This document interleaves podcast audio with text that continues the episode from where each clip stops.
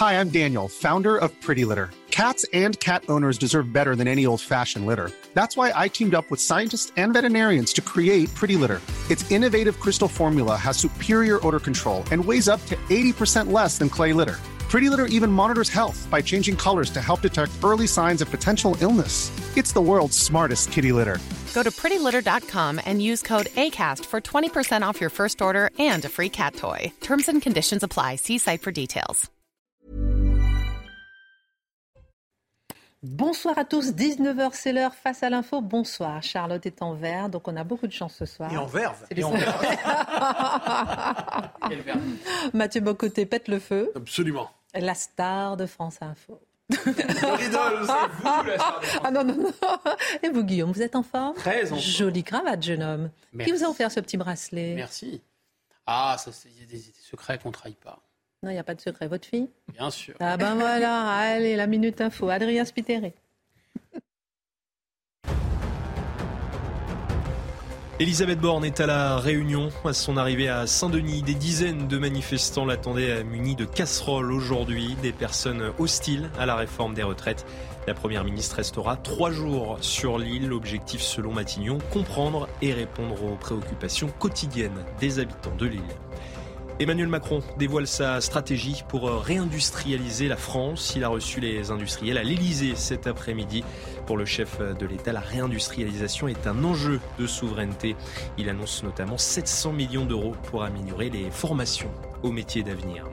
Et puis Carlos Martins Bilongo, visé par une enquête pour blanchiment de fraude fiscale et abus de biens sociaux. Information du parquet de Pontoise aujourd'hui. L'insoumis de 32 ans est soupçonné d'avoir dissimulé un peu moins de 200 millions d'euros. Il a été élu en juin 2022 sous l'étiquette de la NUPES. Au sommaire ce soir, la démission du maire de Saint-Brévin a choqué les élus et le chef de l'État ainsi que la première ministre. Une démission suite à l'incendie de son domicile en cause l'extrême droite qui montrait du doigt. De quoi cette démission est-elle réellement le nom? L'édito de Mathieu Boccoté. La pénurie de médicaments est dramatique pour les professionnels et inquiète les Français. L'industrie pharmaceutique souhaite la nomination d'un haut commissaire afin de prendre le problème véritablement au sérieux. Le ministre de la Santé, ici sur l'image, réclame une politique européenne. Où en est notre souveraineté? En quoi l'Union européenne est la solution au problème de pénurie de médicaments ou au contraire la cause de ces pénuries? L'édito de Guillaume Bigot. Depuis la manifestation de l'ultra-droite samedi, Gérald Darmanin a décidé d'aller plus loin. Le ministre de l'Intérieur demande au préfet de se baser sur la jurisprudence dite Dieu donné pour faire interdire les manifestations d'ultra-droite. Les préfets pourront interdire les manifestations s'il y a un risque de slogans qui peuvent créer la confusion entre immigration et islamisme, ou encore terrorisme et délinquance. Que comprendre sur le fond? Que comprendre sur la forme? Le décryptage de Charlotte Dornelas. Le 11 mai 1865 ouvre à l'orée de Paris un grand magasin qui deviendra un temple du commerce pour le monde entier, le printemps. Quand les magasins tels le Bon Marché, la Samaritaine ou encore les Galeries Lafayette se dressaient en splendeur, c'était le capitalisme ambitieux à l'opposé des centres commerciaux monstres de béton, vulgaires, et leurs parkings qui enlaidissent la France aujourd'hui. Marc Monon nous raconte ce soir l'inauguration du printemps, ce grand magasin du 64 boulevard Haussmann, référence pour la mode, le luxe et la beauté. Laurent Wauquiez sort du silence. Le président LR de la région Auvergne-Rhône-Alpes veut sortir la France de la décadence. Il a accordé sa première longue interview depuis presque deux ans dans Le Point. Il porte son regard sur la réforme des retraites, sur plusieurs sujets, mais également il s'en prend aux autorités administratives indépendantes, un État profond, je cite, qui empêcherait de gouverner. Qu'est-ce que l'État profond? N'est-ce pas une expression réservée aux complotistes? L'édito de Mathieu Boccoté. Une heure pour prendre un peu de hauteur avec nos mousquetaires. C'est parti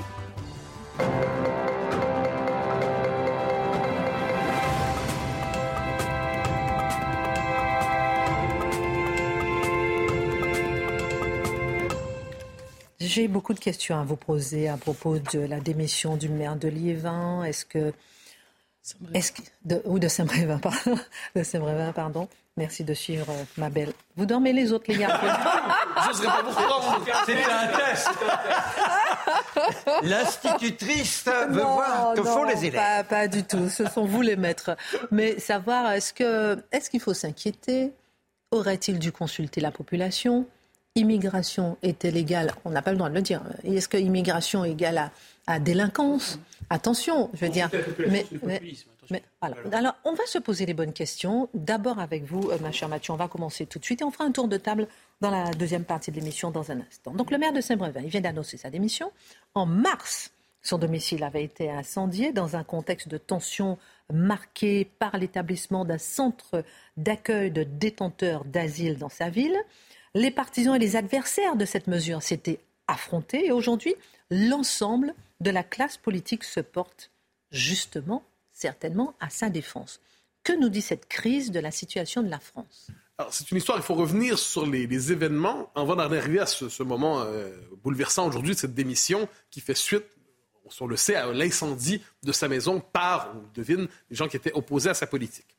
Point de départ, en 2016, un centre euh, d'accueil des, euh, des demandeurs d'asile est installé dans sa ville. Et il y a quelques résistances. On comprendre qu'il n'y en a pas tant que ça non plus. C'est une forme de résistance, mais qui est une résistance dans une société peut-être un peu plus apaisée que ne l'est la France aujourd'hui. En 2021, on veut déplacer le centre. Et on veut le déplacer à côté d'une école. Et là, il y a une réaction assez vive, beaucoup plus vive. Peut-être la société a-t-elle évolué, peut-être s'est-elle transformée, peut-être les tensions sont-elles plus vives, plus fortes. Et là, il y a une mobilisation, un comité qui dit on ne veut pas de ce centre, ce cadre, on dit à côté des, euh, de cette école. Et là, les passions s'enflamment et l'enjeu devient rapidement national. Ça, ça, devient, on le sait, la question de l'implantation des centres de migrants dans les villages. Ça prend plusieurs formes. Hein. On se rappelle à Calax, ça prenait une forme. Quelquefois, c'est sur le mode du, euh, du, centre d'installation sur le mode de les, migrants vont sauver le village. Dans d'autres cas, c'est c'est bon, on va accueillir simplement des migrants parce qu'on peut, faut bien les placer quelque part. Mais là, les tensions se, multiplient, ça s'enflamme.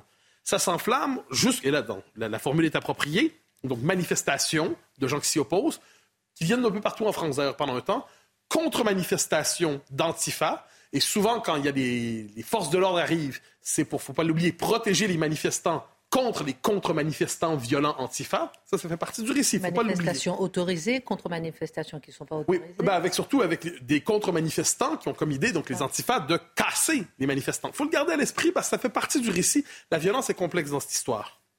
Et par ailleurs, le maire est ciblé, donc on comprend qu'il y a... Ah, oui, j'insiste, reconquête s'en mêle, des gens du RN en sont aussi. Donc globalement, les partis de la droite nationale s'en mêlent et des groupuscules beaucoup plus radicaux qui sont attirés par la situation. Le maire est menacé. Il reçoit des menaces, notamment des gens qui lui disent On sait où tu habites. Non, c'est, jamais, c'est rarement une bonne nouvelle quand quelqu'un nous dit ça. Hein. On sait où tu habites. Et le 22 mars, sa maison est incendiée. Ses deux voitures sont incendiées. Il y dormait avec son épouse. Et là, il y a un effet de, choc, de sidération. Mais c'est le 22 mars, j'entends. Donc, c'est pas, c'est pas hier. Et lui-même dit, j'ai pas reçu de soutien. Je n'ai pas reçu un immense soutien. Donc, il se sent abandonné. Il se sent largué, le maire. Et aujourd'hui, quoi qu'il en soit, il annonce sa démission et, et dit c'est une raison familiale. Ma famille ne peut plus supporter un tel climat, ne peut plus supporter de telles menaces. Et on le, on n'a rien d'autre à dire qu'on le comprend. Ça va de soi. C'est absolument élémentaire. C'est-à-dire, voilà un homme qui ne veut pas risquer la vie de sa famille devant d'authentiques sauvages qui, parce qu'ils s'opposent à un projet politique, se permettent d'incendier la maison de quelqu'un. D'authentiques sauvages dont la place est en... Oui, bien sûr, un élu, mais je dirais quelqu'un en général, mais un élu en particulier. La question des élus apparaît. Donc, cette personne, cette personne ou ces personnes qui ont mis le feu devraient se retrouver en prison sans le moindre doute, ça va de soi. Et je note que c'est la première ligne que tout le monde reprend dans, l'univers politique. que la classe politique s'en mêle. Et là, on voit d'Emmanuel Macron à Elisabeth Borne, à Olivier Faure, à Marine Le Pen. Tous disent cette euh, démission est terrible et cette agression, cette attaque contre le maire, elle était absolument scandaleuse. Mais je le redis, attaque le 22 mars, démission aujourd'hui. Pendant toute une période, sentiment d'abandon. Il a eu Olivier Véran le soir même d'ailleurs. Oui, bien sûr, mais ensuite il dit j'ai pas eu d'aide, j'ai pas Je me suis tourné. Est-ce que, est-ce que je peux avoir des soutiens? Et le soutien n'est pas là. Marine Le Pen, je la cite parce qu'elle a une formule pour, qui, qui synthétise l'état d'esprit des uns et des autres aujourd'hui. Elle dénonce des agressions et des intimidations inadmissibles à l'endroit des élus. Elle rappelle qu'en politique, les désaccords se règlent devant les tribunaux ou devant les urnes. Donc Marine Le Pen représente un peu ici le consensus de la classe politique qui condamne l'idée de la moindre violence à l'endroit des élus et les désaccords, quels qu'ils soient, des désaccords profonds, des désaccords lourds, des désaccords majeurs, ça se règle devant les tribunaux ou dans les élections. Ça ne se règle pas en agressant les gens, en les intimidant, en les menaçant, en les attaquant. Théoriquement, cette histoire pourrait se terminer ici. Mais là, bascule, apparaît un nouveau récit médiatique qui euh, vient un peu, je dirais, gâcher la sauce. Et c'est une tentative d'instrumentalisation en disant cette violence, cette attaque, dont on connaît, on ne sait pas exactement qui ou quoi, comment, pas du tout. cette attaque, en fait, c'est une attaque de l'extrême droite, c'est une forme même de terrorisme d'extrême droite contre le maire, contre les élus. Et là, on comprend. Il faut comprendre l'espèce de jeu d'amalgame qui s'oppose ici. On a, oublié quand même la leçon des années 2010. Pas d'amalgame, pas d'amalgame, à moins que ça soit vrai seulement dans un sens. On dit manifestants. Il y a eu des manifestations, effectivement, de reconquête, des gens du RN, des manifestants de la place qui s'opposaient à ce centre. Ensuite, il y a des contre-manifestants, il y a des tensions. Et là, aujourd'hui, il, y a ce, bon, il y a des menaces. le point ce sont les violences, donc l'incendie. Et là, on nous explique que finalement, cet incendie, si on suit le récit médiatique, n'est rien d'autre que la conséquence de l'opposition à l'installation d'un camp de migrants dans la ville. Donc, autrement dit, derrière l'incendiaire, il y a surtout, il y a surtout l'opposition des manifestants et les partis qui ont soutenu cette opposition. Et là, c'est le discours qu'on entend euh, ces jours-ci. Aujourd'hui, pardonnez-moi, je vais citer par exemple Olivier Faure.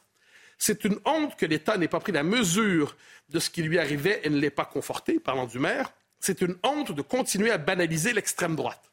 Il faudra demander à Olivier Faure, qui est un homme honorable, est-ce que selon lui, eh Éric Zemmour et Marine Le Pen sont responsables de ce qui vient, parce que dans son esprit, on sait que pour eux, c'est l'extrême droite. Est-ce que pour lui, le geste de ce fou furieux, de ce sauvage ou de ces sauvages qui attaquent le maire, la maison du maire, est-ce que c'est finalement le bras armé du RN et de reconquête. Il faudrait le savoir quand même, parce que pour l'instant, il y a un effet d'amalgame. Jérôme Gage, qui est un homme de qualité, dans la NUPES, dit terrorisme d'extrême droite. Terrorisme, reprenant les mots. Terrorisme d'extrême droite. Encore une fois, de qui parle-t-il? De qui parle-t-il? Michel Ménard, qui est le président du département de Loire-Atlantique, dit Ces partis, RN Reconquête, diffusent des discours de haine qui renforcent le sentiment d'impunité des racistes. Alors là, qu'est-ce qui se met en place en ce moment? C'est un discours qui crée un effet d'amalgame. Puis d'ailleurs, il y a tout un espèce de récit médiatique en ce moment comme quoi l'ultra-droite menacerait la République et l'extrême droite aussi. Puis tous ces gens-là, ultra, extra, on parle avec méga, alpha, oméga, bon, tous ces gens-là rassemblés. Donc il y a le récit et on met dans la même catégorie. Vous regardez un peu comment ça se raconte dans les médias. On dit 89 ou 88 députés RN. On dit normalisation des discours de droite dans les médias. On dit manifestation néo-fasciste il y a quelques jours à Paris. On dit banalisation des violences policières. On dit désormais hein, manifestation contre le camp, de migrants, l'installation du camp de migrants. Et on ajoute violence contre, euh, incendie de la maison du maire. Et on fait une espèce d'effet d'amalgame dans tout ça. Mais moi, je pose la question très sincèrement et sans malveillance.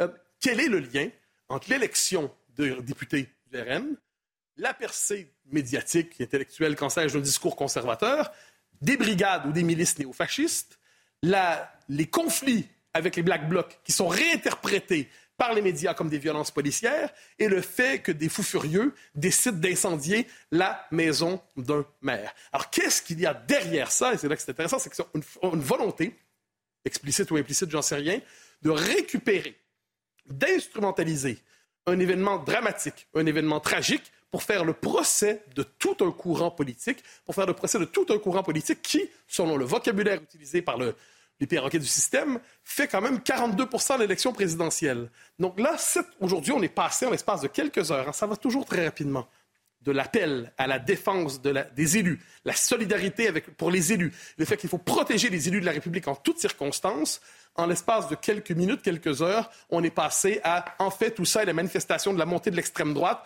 qui se concrétise dans le fait d'incendier la maison des élus. Vous remarquerez le glissement et l'effet d'amalgame.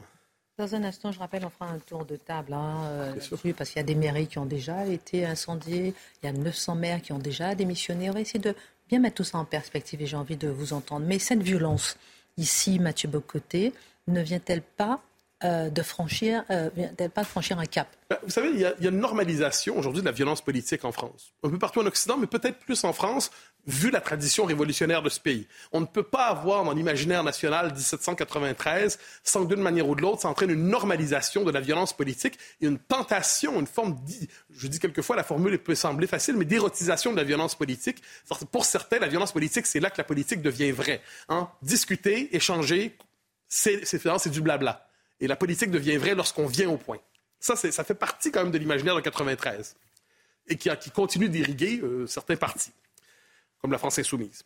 Cela dit, ce dont on parle ici, je pense qu'il faut distinguer les catégories de violence, parce que sinon, on ne comprendra rien. Il y a ce qu'on pourrait appeler la violence organisée et militante.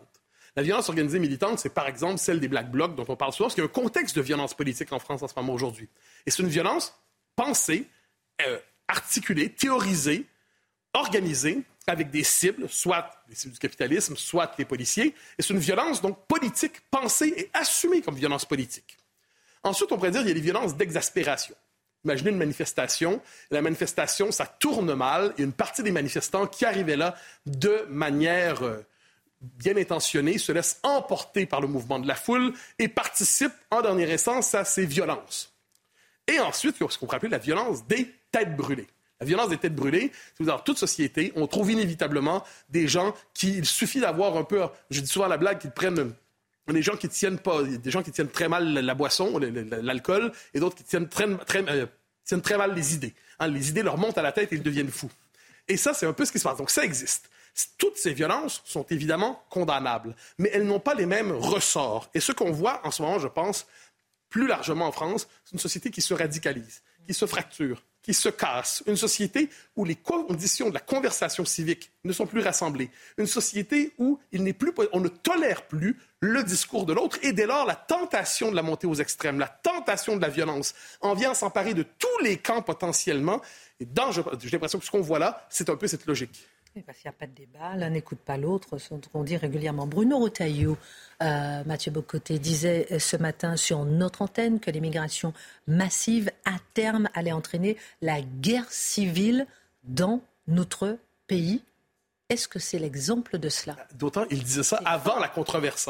C'est parce qu'il dit ça la journée, mais avant que la controverse ne prenne autour de la démission du, euh, du maire de Saint-Brévin.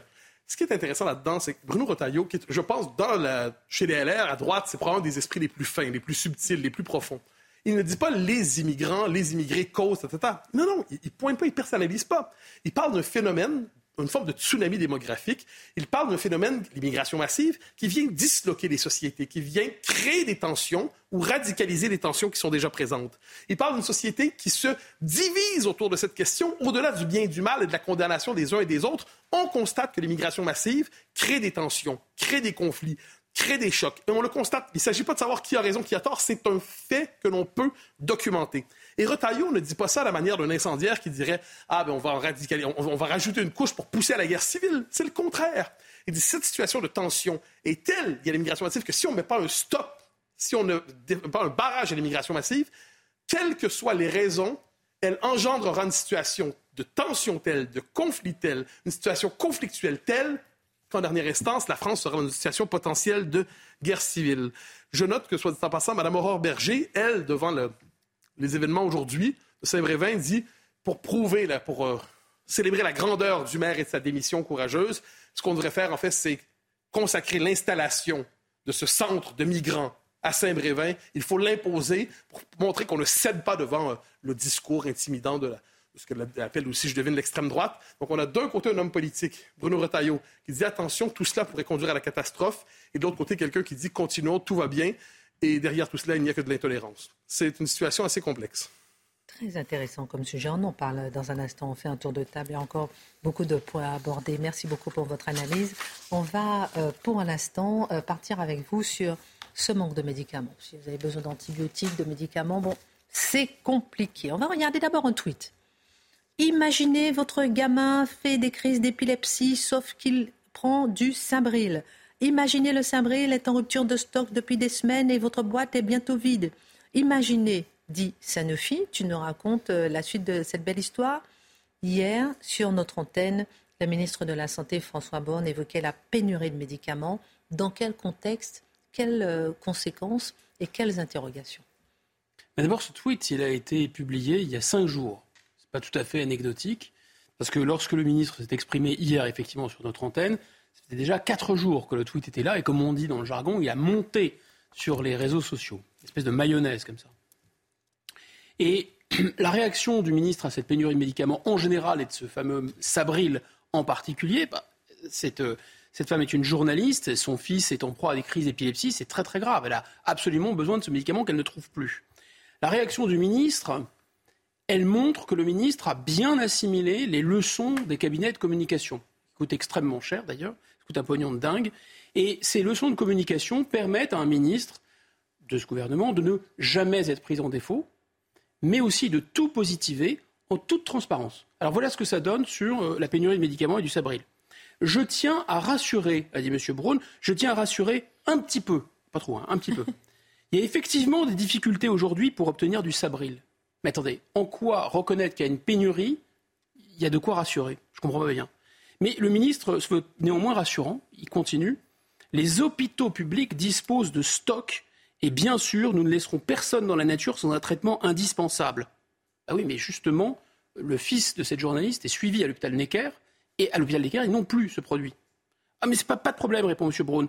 J'ai téléphoné hier soir au patron d'assistance publique, et ils en ont dans leur stock. Bah, on se dit donc, euh, ils vont en envoyer à l'hôpital Necker. Bon, déjà, c'est assez grave, parce que si on n'est pas journaliste, on ne peut pas interpeller les ministres, et le ministre est obligé de téléphoner lui-même au patron de l'assistance publique, donc ça fait assez mauvais gens. Mais en fait, non, non, non, pas du tout, on n'a pas compris du tout l'affaire. Le problème n'est pas du tout réglé. Le ministre Braun a expliqué, en fait, l'assistance publique ne peut pas délivrer le Sabril sur ordonnance. Il a ajouté, en positivant, évidemment, comme il a appris dans les cabinets de communication, si cette rupture de stock se confirmait, je ferai ce qu'il faut pour qu'on puisse également obtenir ce médicament à l'hôpital.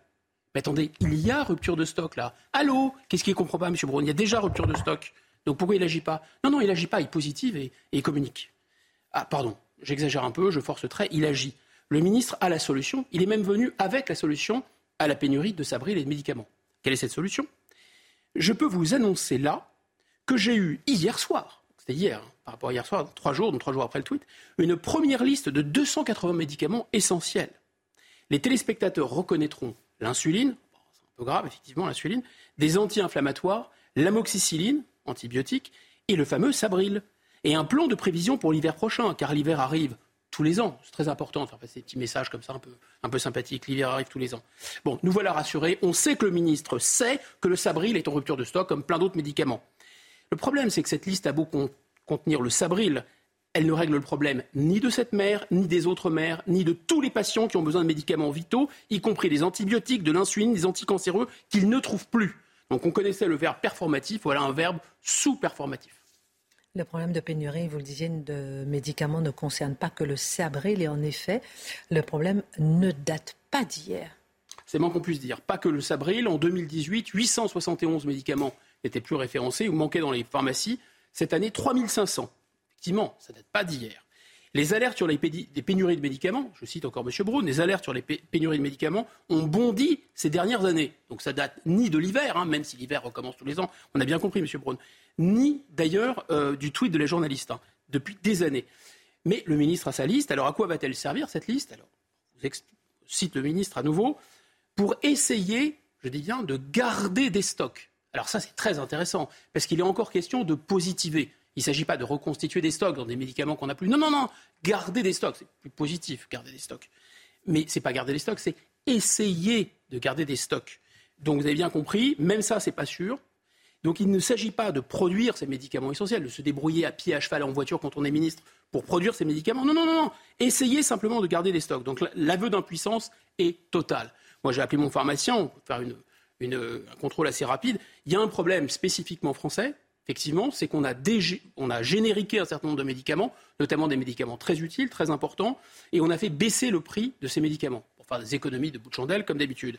Et donc le résultat, c'est qu'évidemment, on est dans une économie de marché, donc les, laboratoires, ils fournissent en priorité les pays qui produisent beaucoup plus cher. D'ailleurs, l'Allemagne a augmenté de 50% euh, le prix de certains médicaments, à tirer réel ces, ces médicaments. Voilà. Quant aux promesses de réindustrialisation, souvenez-vous, pendant la Covid, hein, il n'y avait plus de médicaments, euh, et on s'était aperçu d'un seul coup comme ça que tout était quasiment produit en Chine. Les promesses de réindustrialisation, je crois que c'est voilà, par, pitié, je ne vais, pas, même pas aborder la question. Euh, donc c'est bien la loi du marché, effectivement, qui explique ce, cette pénurie. Et euh, on, l'interroge hein, sur notre antenne hier. Qu'est-ce qui se passe? Est-ce que c'est bien, effectivement, le phénomène du prix de marché et d'économie de marché qui fait qu'on est soigné ou pas? Alors, M. Brown y confirme. C'est malheureusement, en toute transparence, c'est malheureusement l'explication qui est donnée par les laboratoires. Ils disent la même chose dans tous les pays européens, alors que les prix ne sont pas les mêmes. Bah oui, je crois qu'à un moment donné, attention, hein, je vais me fâcher, il faut avoir une politique française de souveraineté, mais aussi une politique européenne. C'est ce que nous avons travaillé vendredi avec les autres ministres européens de la Santé. Traduction, les laboratoires baladent M. Braun et ses collègues. Qu'est-ce que compte faire M. Braun face à ces mastodontes de Big Pharma qui jouent le jeu du business à l'échelle mondiale Eh bien, voilà, on va attendre que l'Europe s'occupe du problème de la pénurie des médicaments. Je pense qu'on ah. va attendre longtemps. Ah, l'Europe peut-elle nous sauver là-dessus? C'est la question que je vous pose juste après la marque. La petite, on va marquer une petite pause.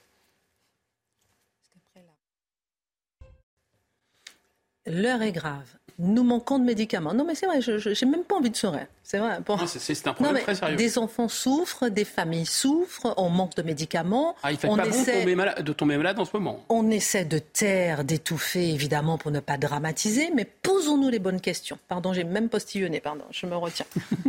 Vous semblez sceptique sur la capacité de l'Europe à résoudre le problème de la pénurie de médicaments. En rappelant ce que vous disiez tout à l'heure, mm. François Braun appelle à l'Europe. L'Europe peut-elle nous sauver?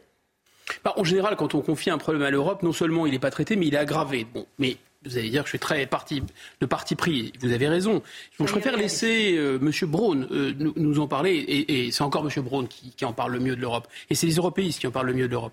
Alors, lui, qu'est-ce qu'il veut faire? Il veut établir, bon, c'est décidément une, une, obsession chez lui, une liste européenne de ces médicaments essentiels. Alors, on a déjà vu qu'on a déjà une liste à nous. Pourquoi faire une liste européenne? Parce que c'est européen, c'est mieux. D'accord. Bon, je suis un peu injuste, j'avoue. Le ministre veut faire une liste. Pourquoi? Parce qu'il a une idée lumineuse, c'est installer une solidarité européenne. Concrètement, il veut partager la pénurie de médicaments au niveau européen. Donc si un autre pays possède un stock de médicaments, il peut nous aider. Enfin, c'est un peu se moquer du monde quand même. Parce que comme si les médicaments qui étaient en pénurie, ce n'étaient pas les mêmes dans les différents pays européens. Bon. Ensuite, c'est comme si nous, on faisait des stocks, par exemple, ce qui propose de faire des stocks en France, très bien, je suis d'accord avec lui. Et donc, quand on a fait des stocks en France pour un médicament important, on va le donner aux Allemands s'ils en ont besoin. Ben voyons. Ben voyons. Donc, comme on a vu pendant la crise euh, de, la pandémie, les masques, euh, c'est l'égoïsme qui règne en Europe, évidemment. Voilà. Donc, pourquoi ne pas solliciter directement le laboratoire ou le producteur? Ah bah pour ne pas déranger euh, les, les, intérêts privés, évidemment, c'est à ça que ça sert l'Europe en fait. Pourquoi attendre d'agir ensemble pour ne pas agir seul? L'Union européenne, c'est toujours on nous dit que c'est pas, il faut renoncer à agir un petit peu pour agir beaucoup ensemble. Mais c'est pas ça, en fait c'est en général être interdit d'agir seul au nom de règles européennes. Et donc l'Europe, ça consiste ensuite à gérer l'impuissance ensemble. Dans le domaine, parce que M. Brown dit que l'Europe va s'inspirer de ce que l'Europe a déjà fait dans les matières premières pour régler le problème des médicaments. Moi, je veux bien, mais regardons ce que l'Europe a fait en matière de matières premières. Alors là, attention. L'Union européenne a décidé d'abord, encore une fois, de publier des tableaux et des indicateurs. C'est une obsession. Faire des listes, compter. En fait, ce sont des greffiers de la réalité. Qu'est-ce que c'est la politique pour eux C'est compter la réalité et communiquer. Voilà, c'est jamais agir. Et dans sept ans, dans sept ans, hein, c'est pas maintenant, dans sept ans, il sera interdit d'importer plus de 60% d'une matière première d'un seul pays tiers. Je, je recommence, c'est clair. C'est clair. C'est clair. Alors, le problème, c'est que c'est assez mal barré là, dans le domaine du médicament. J'ai regardé, il y a 35 molécules de base qui servent à produire des anticancéreux. Les 35 molécules de base sont produites dans un pays. Donc ils ont sept ans pour résoudre le problème. Vous avez sept ans, M. Brown, pour résoudre le problème, ainsi que l'Europe. Non, mais c'est une énorme plaisanterie. En fait, attendre de l'Union européenne de résoudre le problème de souveraineté en matière de médicaments, ce serait attendre de la Commission européenne qu'elle prône des nationalisations, qu'elle planifie la production, qu'elle lève, qu'elle mette en place des barrières douanières. C'est exactement comme si vous demandiez au Politburo de l'Union soviétique d'ouvrir un McDonald's sur la place rouge en 1950. Voilà, ça n'arrivera juste pas. Alors, M. Braun espère que l'Europe va obtenir plus de transparence des laboratoires sur leur production. Moi, je veux bien, mais on attend toujours la publication des tweets échangés par Mme von der Leyen avec certains laboratoires. Là, peut-être qu'il y aura un peu plus de transparence. Allons-y étape par étape, je pense. Pensez en tout cas à tous les malades qui n'ont pas de médicaments en ce moment et leurs familles. Charlotte, nous avons évoqué sur ce plateau la manifestation d'ultra-droite ou d'extrême droite pour certains qui s'est tenue le week-end dernier à Paris. Gérald Darmanin n'a pas tardé à réagir en écrivant une lettre très spécifique au préfet pour prévenir ce genre de rassemblement très particulier, cette lettre. Que demande-t-il? Oui, parce que vous savez, la, préfecture de police de Paris a immédiatement été visée euh, et on lui a reproché de ne pas avoir interdit au préalable cette manifestation. Le préfet s'est défendu en disant devant un tribunal, ne, on, ne pouvait pas caractériser le risque de trouble à l'ordre public. Donc la décision aurait été euh, cassée par le tribunal. Alors là, Gérald Darmanin euh, nous dit que ces manifestations doivent être, les manifestations d'ultra-droite, euh, identifiées comme telles, doivent être interdites au préalable par les préfets. Alors il y a plusieurs choses à préciser. D'abord, extrême droite, extrême gauche, ce sont des catégories politiques ultra-droite, ultra-gauche, ce sont des catégories en gros, euh, euh, qui sont utilisés par les renseignements pour classer les différents mouvements, parce qu'ils ont besoin de les étiqueter euh, pour pouvoir les suivre. Mais rien de tout ça ne tient devant un tribunal. Ultra-droite devant un tribunal, ça n'est pas une catégorie juridique. donc, là, en l'occurrence, le ministre demande aux autorités de prévenir, non seulement, ouvrez les guillemets, les risques de troubles à l'ordre public, c'est déjà le cas. Le défilé de personnes masquées, c'est déjà le cas, on en avait parlé. Les reconstitutions de groupes dissous, c'est déjà le cas. Et là, les préfets pourront ajouter, ouvrez les guillemets, les appels à la violence contre des groupes de personnes et la négation de crimes contre l'humanité, ce qui est déjà sanctionné par la loi mais simplement, ça pourrait être fait au préalable. Sauf que les préfets, ce qu'ils vont faire là aujourd'hui, devant cette situation, on va, on va, rentrer dans le détail, les préfets, ils vont continuer à se baser sur la loi euh, au préalable avec le risque de trouble à l'ordre public ou euh, les personnes masquées, etc. Ils vont continuer à se baser sur la loi pour poursuivre après les manifestations, ce qui a été fait en l'occurrence pour les personnes masquées dans la manifestation ces derniers jours, mais pour le reste, s'il y a des préfets zélés, et en l'occurrence obéissants, et qui suivent à la lettre cette circulaire, ils risquent tout simplement d'être déboutés devant un tribunal. Donc il prépare l'humiliation de certains préfets devant les tribunaux, on l'a déjà vu extrêmement souvent. Et ce qu'on comprend, c'est simplement que Gérald Darmanin a compris une chose, c'est qu'il y a une telle impuissance sur le terrain de la justice pénale qu'il veut tout contourner par le biais de la justice, euh, enfin de l'administration en réalité. Il veut prendre toutes ses décisions sur le terrain administratif, à défaut d'avoir une politique pénale solide, notamment vis-à-vis des casseurs, notamment vis-à-vis des manifestants qui n'ont pas le droit de manifester ou pas le droit de manifester cagoulés, euh, par exemple, ou pas le droit de déclarer telle ou telle chose et qui aujourd'hui ne sont pas poursuivis devant les tribunaux ou en tout cas ne sont pas sanctionnés. Donc évidemment, il contourne cette décision plutôt que de la traiter, bon, pas en tant que ministre de l'Intérieur, mais euh, euh, dans son gouvernement de manière générale. Concrètement, Charlotte Dornelas, qu'est-ce que cette directive ajoute à ce qu'il est déjà possible de faire et pourquoi cette décision vous semble-t-elle relever de la censure? Oui, il y a clairement des dispositions qui sont disproportionnées et qui relèvent évidemment de la censure, on va le voir. C'est un peu la même histoire qu'avec la loi anti-casseurs, vous savez, où le Conseil constitutionnel avait dit pour donner l'autorisation au préfet d'interdire de manifestation certains, euh, certaines personnes qualifiées de casseurs, il faut préciser le texte. Simplement, euh, le préfet peut interdire telle personne parce qu'il y a un risque de trouble à l'ordre public. Ça ne suffit pas devant la justice parce qu'évidemment, vous comprenez bien que dans la tête de tout le monde, on se dit bah, c'est évident. Et puis le préfet qui décide que telle personne euh, risque un trouble à l'ordre public parce que telle déclaration pourrait susciter la controverse.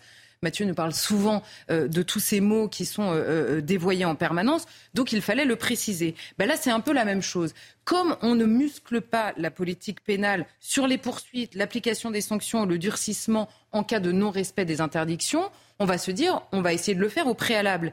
Mais ce qu'on constate, c'est essentiellement l'impuissance mais caractérisée sur le terrain de ces manifestations.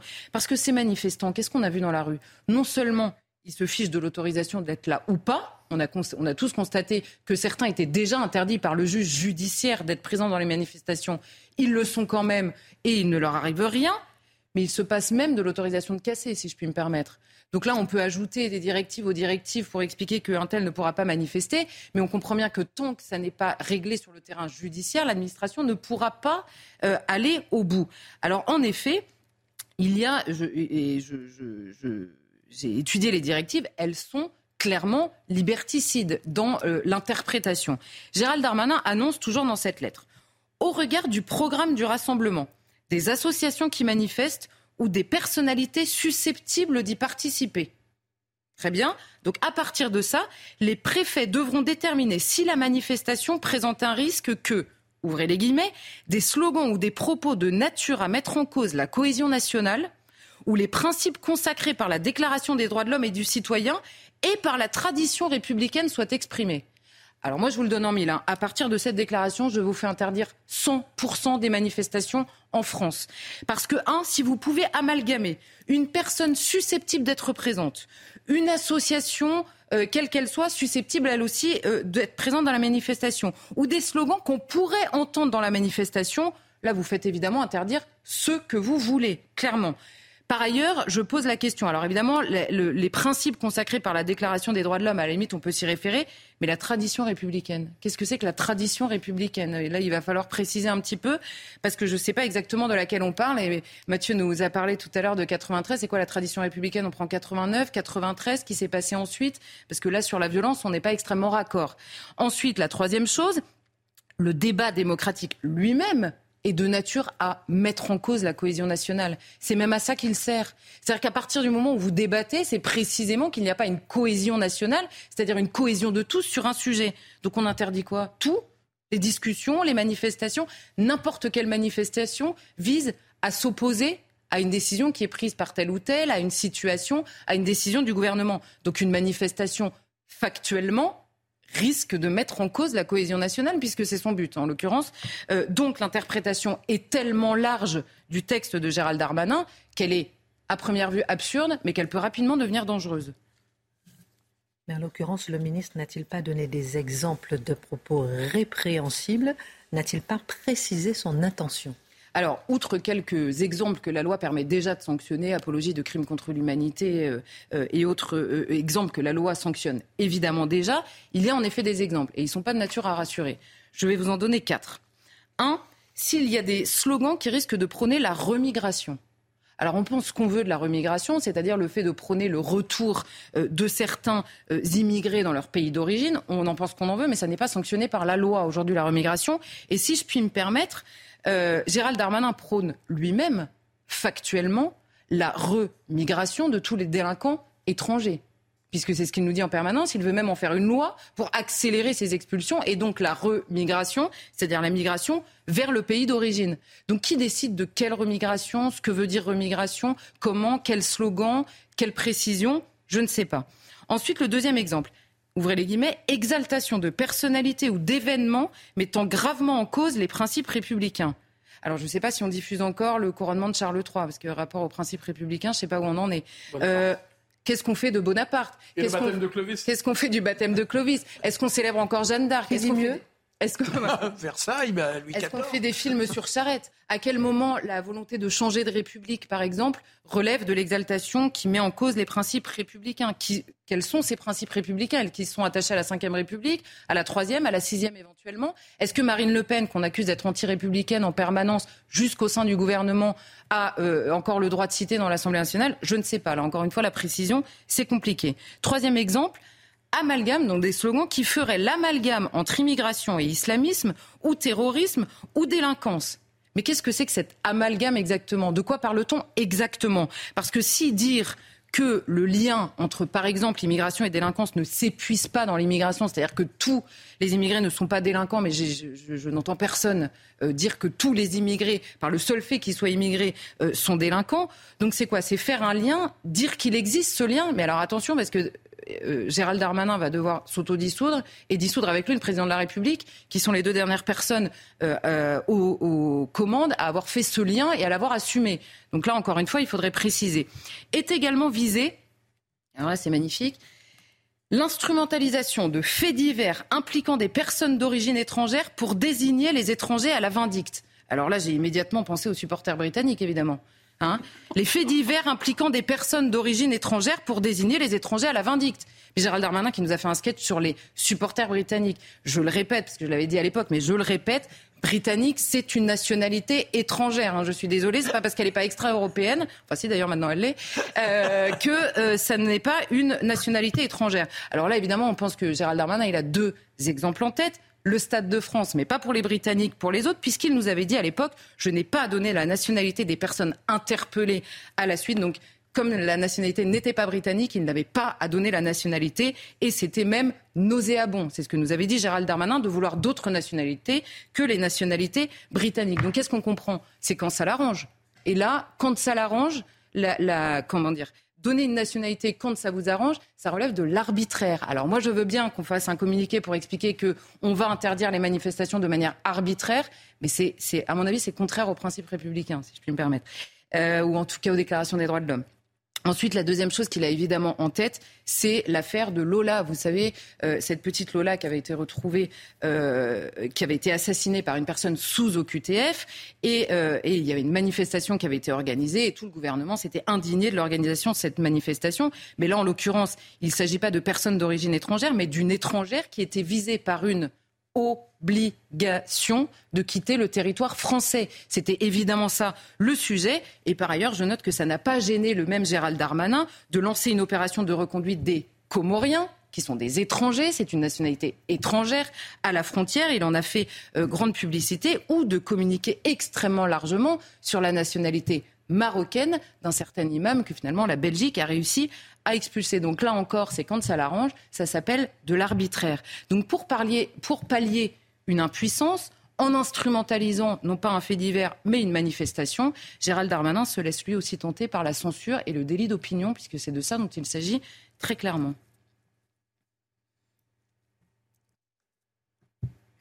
Excellent. Tout est excellent ce soir.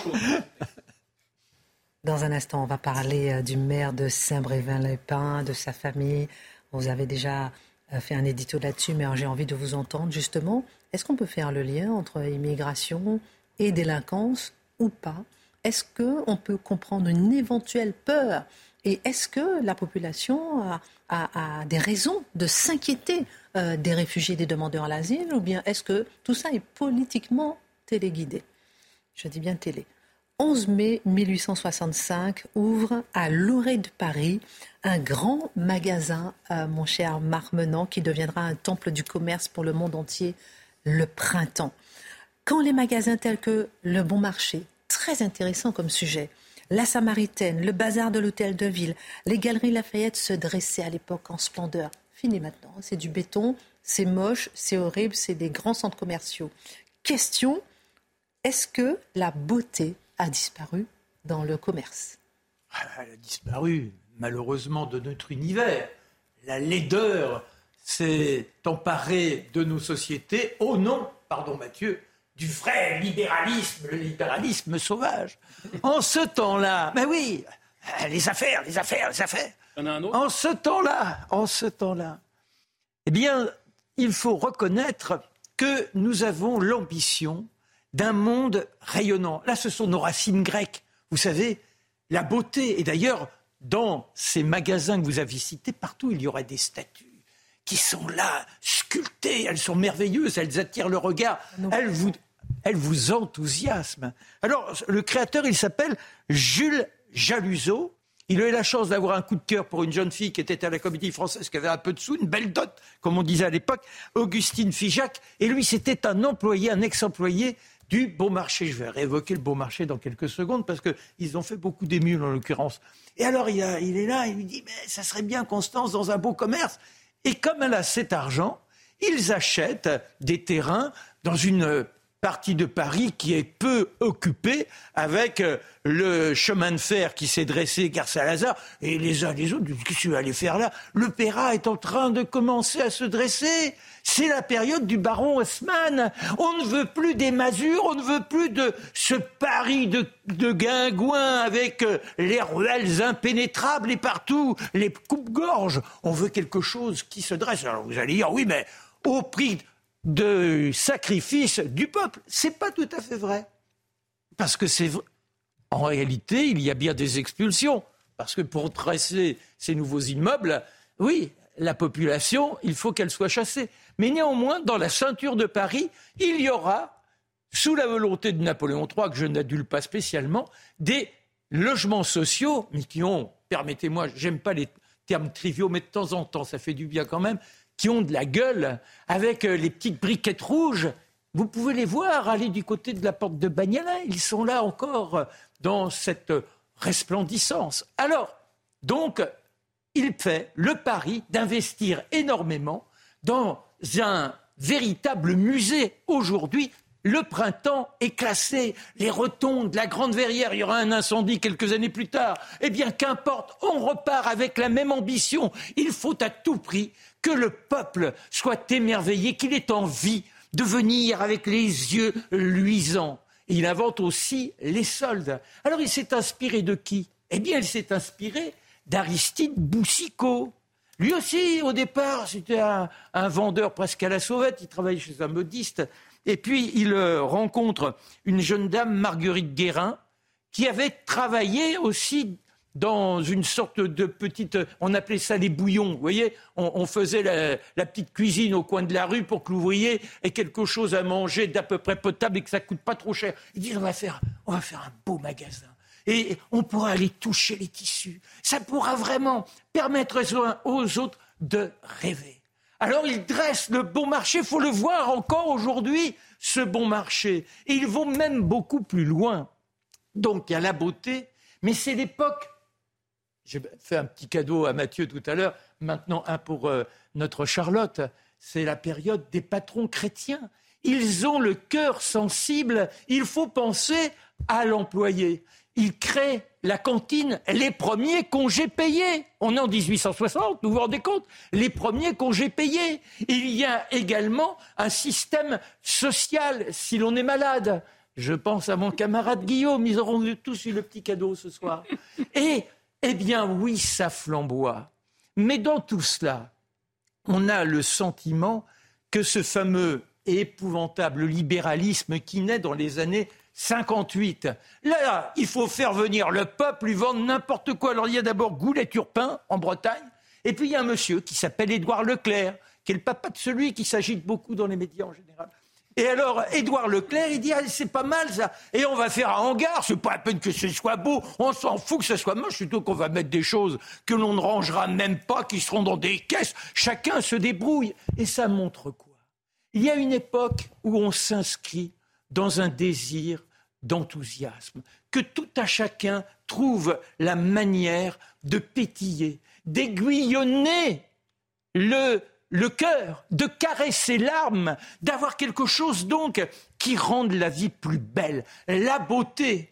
Et à partir de 1958, c'est le profit pour la profit, la laideur, la détérioration de tout. Allez, vous alliez au cinéma, oh, c'était difficile de se payer une place. On mettait la cravate, fallait être beau on, s'endimanchait. On allait à l'opéra avec le queue de pie. Eh bien maintenant, vous achetez dans les magasins, vous achetez quoi? Vous achetez des jeans troués. La laideur nous a emparés. Elle nous a accaparés. Et ça donne quoi?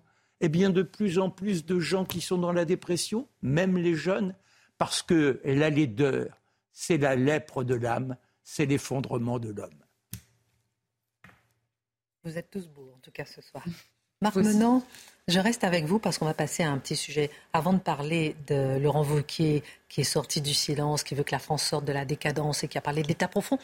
Qu'est-ce que l'État profond? Ouh, On en parle avec vous dans un instant. Un tour de table sur votre premier sujet. Marc Menant, je commence par vous. Ce maire de Saint-Brévin qui démissionne euh, parce qu'en mars dernier, son domicile avait été incendié dans un contexte de tension marqué par l'établissement d'un centre d'accueil de détenteurs d'asile dans sa ville.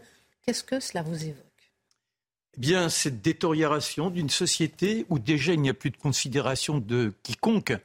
Et c'est épouvantable dans la mesure où il est vrai qu'on fait le sacrifice d'une partie de son existence, on, on, sabre sa vie privée pour essayer de faire en sorte qu'il y ait une société qui donne de l'espoir aux gamins. Et là, si vous avez un maire qui pose des questions, des questions légitimes, eh bien soudain, ce n'est plus possible et personne ne le soutient. Il faut aller jusqu'au drame et ça se retrouve dans tous les domaines de la société. Tant qu'il n'y a pas eu l'épouvantable, on grogne ou alors on crie euh, complotiste, etc.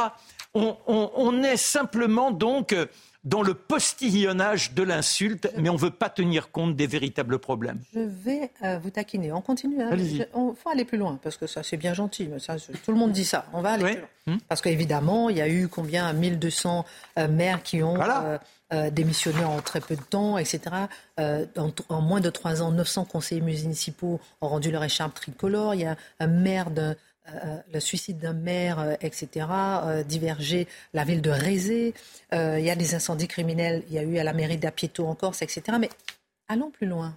La véritable cause derrière tout ça, c'est justement ce dont a parlé. Qu'est-ce que ça vous évoque, vous? Est-ce que, par exemple, il ne faut pas accueillir des immigrés? Est-ce que l'accueil de réfugiés ou de demandeurs d'asile justifie une telle violence? Non, mais c'est surtout de donner à tout à chacun. D'abord, il faudrait accueillir. Or là, on n'accueille pas, il y a une submersion qui se fait. Et de cette manière, obligatoirement, on est dans une sorte de jungle, chacun essaie de s'infiltrer comme il peut, sans comprendre la société dans laquelle il a pénétré, sans comprendre ce qu'est notre monde, ce qui faisait notre unité. Oui, on est un peuple gaulois, c'est Astérix, Obélix, on se châtaigne un peu, mais néanmoins, il y avait une volonté de participer à quelque chose de grand ensemble. Et c'était la fameuse laïcité. C'est là le laïcard qui se dresse, et alors que l'esprit religieux islamiste l'emporte. Euh, Charlotte, est-ce qu'il s'agit, comme je l'ai entendu dire, de violences racistes? À l'égard du maire? Euh, euh, Non, évidemment non. là, en l'occurrence, c'est bon, déjà sans savoir exactement qui a mis le feu, c'est toujours un peu compliqué de caractériser. prudent, personne ne sait. Voilà, c'est ça. Qui a mis le feu. Mais en effet, a priori, en tout cas euh, d'instinct, on se dit ce sont des opposants à ce projet. Donc là, pour le coup, tout le monde est extrêmement clair. Ça n'est pas un outil acceptable euh, pour s'opposer à quelque projet que ce soit. Maintenant, ce maire-là, on comprend bien que même la, place que prend ce maire dans le débat par rapport, par rapport au nom, aux centaines de maires qui quittent leurs fonctions, c'est évidemment, il y a un enjeu politique derrière qui est celui de l'opposition, Mathieu nous l'a parfaitement expliqué, à euh, ces centres de demandeurs d'asile. Et pour répondre à votre question euh, de savoir, euh, comment dire, pourquoi, enfin, quel est le sujet vraiment derrière cette, cette démission et cette opposition, c'est la question, et pourquoi ça pèse en particulier sur les maires? Parce qu'ils sont à portée de bœuf, en fait, les maires. Et dans la politique, ce sont eux très directement. Donc c'est pour eux que c'est ingérable. Non seulement on leur retire le pouvoir d'un côté par le biais des communautés de communes, etc. Dimitri nous en avait parfaitement euh, parlé euh, euh, une fois. Et de l'autre côté, ils ont directement leurs administrés à, portée de main. Et le projet d'aller répartir tous ces migrants se fait systématiquement sans que les habitants soient au courant. Ça ne peut pas bien se passer. Ça ne peut pas bien se passer. Et confère les propos de Bruno Retailleau. Alors, est-ce que l'inquiétude est légitime selon vous, Guillaume Bigot? C'est-à-dire, est-ce que avoir des euh, cadavres, un centre d'accueil de demandeurs d'asile à côté d'une école est source d'inquiétude Si oui, pourquoi? D'abord parce que le droit d'asile est totalement détourné, tout le monde le sait, qu'il y a une surreprésentation. Ce n'est pas n'importe quelle euh, personne qui demande l'asile, ce sont souvent des gens très problématiques dans leur propre pays. Mais cette affaire, elle est trois fois inique en fait, elle est scandaleuse. Elle est scandaleuse d'abord parce que qui est chargé de, de, de faire respecter la loi? Qui est chargé de la tranquillité et de l'ordre public? Qui n'a pas protégé ce maire On peut savoir? Deuxièmement, c'est inique parce que la loi ben, la loi au sens presque psychanalytique du terme, le président de la République, les autorités de l'État sont là pour installer un ordre juste. Là, ils se précipitent là-dessus, comme la misère sur le, sur le bas clergé, pour utiliser ça politiquement et crucifier Reconquête et RN. Je crois qu'on les a pas vus, mais évidemment qu'on les a vus. C'est totalement scandaleux. Il y a cette formule, le champ fort que j'ai trouvé, qui me paraît particulièrement adaptée, j'en termine là. En France, on laisse en repos ceux qui mettent le feu et on persécute ceux qui sonnent le tocsin exactement ce qui se passe. Les gens qui dénoncent la société multiculturelle comme multiviolente, on les crucifie.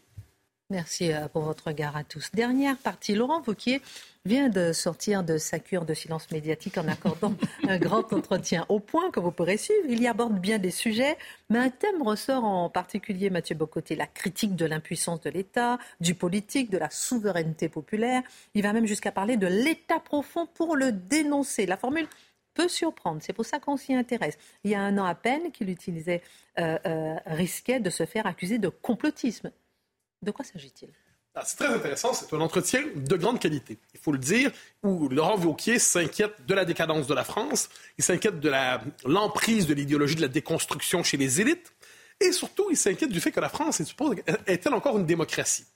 Et il nous dit la réponse, pas aussi directement, mais plus ou moins. Pourquoi ces explications? Il nous dit qu'il y a un état profond qui s'est emparé globalement de la vie publique. État profond, ça fait très conspi pour certains. Ça fait quelques élites qui gouvernent secrètement et qui manipulent derrière le théâtre de la démocratie. Mais il propose une définition rigoureuse de l'état profond, et de ce point de vue, c'est une définition qui permet d'ajouter à la compréhension du débat public. Je cite. Le premier levier, il parle des leviers des politiques, qu'ils ont perdu, c'est l'administration. Un État profond s'est constitué avec une administration qui s'est autonomisée du politique, voire politisée avec ses propres objectifs. Les autorités administratives indépendantes sont un, monstre juridique. Donc, toutes les autorités administratives, là, ils donnent des exemples. Euh, L'ARCOM, le, le, CNIL, euh, pour en donner beaucoup d'autres, donnent toute une série d'autorités qui disent, nous, on est administrativement indépendants, on est indépendant du politique, on fait un domaine d'expertise, ça relève pas de la souveraineté populaire. Dans les faits, à travers ça, il y a un pouvoir, un État administratif indépendant des élus, indépendant du politique, indépendant de la souveraineté qui s'est constitué. Et cet État est antidémocratique parce que dans les faits, il, porte sa propre politique et les élus sont soumis à cet État administratif. Sa réponse, pour moi, cela passe par la suppression de la quasi-totalité des autorités indépendantes. Cette suppression relève d'une simple loi. Nous devons réaffirmer le fait que dans une démocratie, comme l'a écrit Rousseau, c'est la volonté politique exprimée lors du vote qui s'applique et pas l'administration qui met en œuvre sa propre logique. Premier élément, donc l'État profond, il le définit, c'est l'État administratif qui s'est dérobé aux politiques et qui impose sa, euh, sa direction à l'État, ce qui fait souvent, soit dit en passant, que les élus aujourd'hui, c'est pas le pouvoir. Les élus, c'est le contre-pouvoir. Le vrai pouvoir est ailleurs et les élus, c'est le contre-pouvoir qui cherche au moins à sauver les meubles en se référant à la souveraineté populaire. Mais il va plus loin. Il dit la démocratie française est abîmée aussi parce que les cours suprêmes ont fait un coup d'État. Ah, donc, je le cite, le second obstacle vient du coup d'État organisé par les cours suprêmes. Je pense à la Cour de cassation, au Conseil d'État, à la CDH, à la Cour de justice de l'Union européenne et en partie au Conseil constitutionnel. Lorsqu'il contrôle la constitutionnalité des lois, il est dans son rôle, pas quand il fait de la politique comme Laurent Fabius. Deuxième élément de la perte de la démocratie, les, tribunaux, enfin les cours suprêmes, comme ils les appellent au pluriel, se sont substitués aux élus et imposent leur politique. Il donne l'exemple de Laurent Fabius aujourd'hui. Donc, double dépossession démocratique, nous dit Vauquier. Quel est le résultat de cette réflexion chez lui? Il nous dit nous avons encore un théâtre démocratique, une apparence de démocratie, nous n'avons plus la substance de la démocratie. Ben, justement, euh, si je vous suis bien, il n'est pas long de dire que nous ne l'avons pas du tout, que nous ne sommes plus du tout en démocratie. Ben c'est un peu ça quand même. Hein. Il nous dit, ça continue, il critique les contre-pouvoirs. C'est les contre-pouvoirs, on valorise ça, les contre-pouvoirs, on se prend tous pour Montesquieu. Or, qu'est-ce qu'il nous dit? Les contre-pouvoirs se sont tellement multipliés que les contre-pouvoirs se sont substitués au pouvoir, nous dit Laurent Wauquiez. Mais là, il s'inquiète de ça. Il dit, euh, quand, les présidents de la République sont élus, ils montent sur le navire et s'aperçoivent qu'il n'y a plus de gouvernail. Comment résoudre cela? En inscrivant dans la Constitution un principe simple, voulant que les plus hautes juridictions, à l'exception du Conseil constitutionnel, ne peuvent écarter la loi.